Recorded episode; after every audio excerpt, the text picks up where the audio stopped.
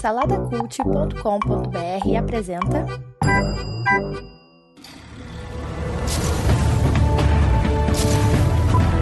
Sejam bem-vindos ao pós-créditos do Salada Cult.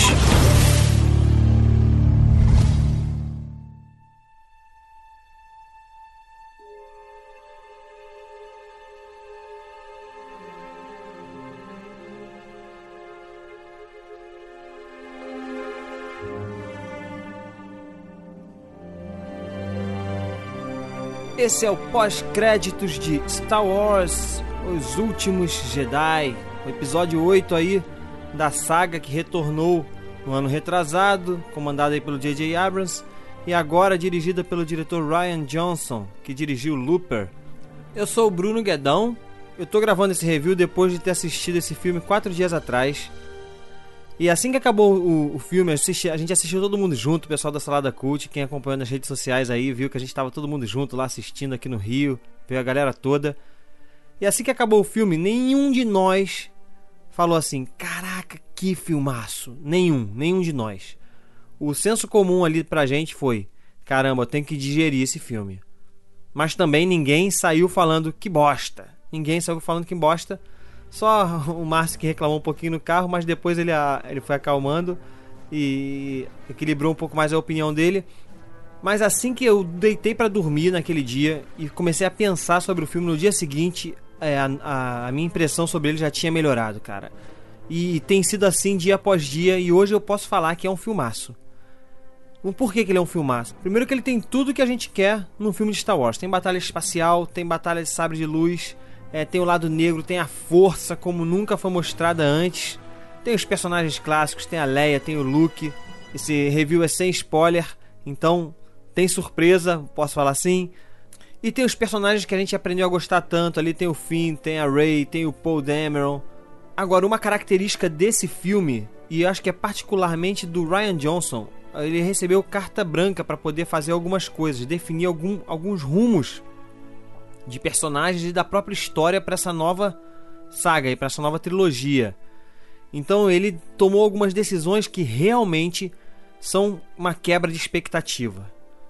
Isso, num primeiro momento, é frustrante para muita gente, porque Star Wars é daqueles filmes que a gente fica teorizando o tempo todo. Quando ele termina, a gente já está teorizando como é que vai ser o próximo e assim por diante. É, então ele veio, ele veio justamente quebrando a expectativa de muita gente. Eu acredito que todas as teorias, ninguém acertou as teorias, todas as teorias que tiveram por aí caíram por terra, com certeza.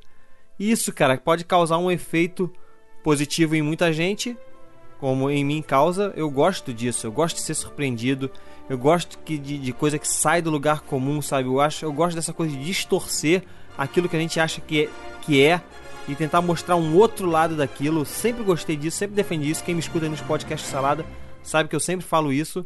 E ele faz isso aqui. Não posso falar muito sobre isso. É, quais são essas reviravoltas, quais são é, esses novos rumos, porque eu estaria dando spoiler.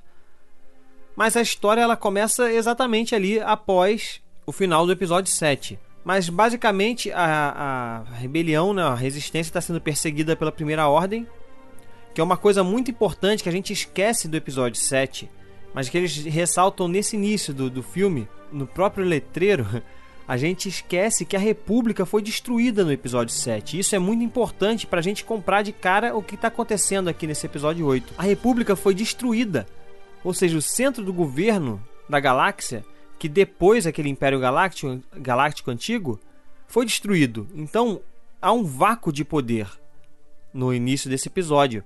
Então a gente tem ali a primeira ordem tentando tomar esse poder militarmente e a resistência, como diz o nome, resistindo para que isso não aconteça, né? Então é importante a gente lembrar disso que aconteceu no episódio 7 para entender essa trama do episódio 8. Então basicamente é isso, é, é, a gente tem a primeira ordem sufocando a resistência ali e ao mesmo tempo, numa história paralela, a gente tem a Rey encontrando o Luke e aí é claro que todo mundo já sabe a questão do treinamento, ela tentando se descobrir quem é então, cara, eu acho que vale muito a pena. Eu não acho melhor do que o Despertar da Força, eu ainda acho o Despertar da Força mais poderoso, mais redondinho, assim. É mais. É, ele vai no seguro, né, cara? E como e tem o efeito nostalgia, então. É, é, muito, é muito bom o Despertar da Força, mas esse aqui não fica muito atrás, não, na minha opinião. repleto de cenas épicas, de você que você fica arrepiado, que você se emociona. Então é isso. Se depois que para terminar o filme você acalmar, digerir e entender que o, o cara tá veio quebrar as expectativas e apontar para uma, uma nova um, um, novo caminho que ainda é Star Wars, você vai gostar do filme assim como eu gostei, assim como a maioria da galera do Salada gostou. Eu dou para esse filme 4 Caesars de 5. Quer dizer, é um ótimo filme, não acho de 5 Caesars porque é isso, ele tem, algum, ele tem alguns problemas. Isso eu acho inclusive um problema, assim. Se você sai do filme é meio assim, opa, já não é, já não merece um 5 por isso. Se eu fosse dar de 0 a 10, eu daria um 9, talvez. Mas nós não temos nota quebrada, então são 4 Caesars. E vá assistir Star Wars Os Últimos Jedi. Este foi o pós-créditos. Aqueles minutinhos que podem salvar o seu tempo e o seu dinheirinho aqui no Salada Cult.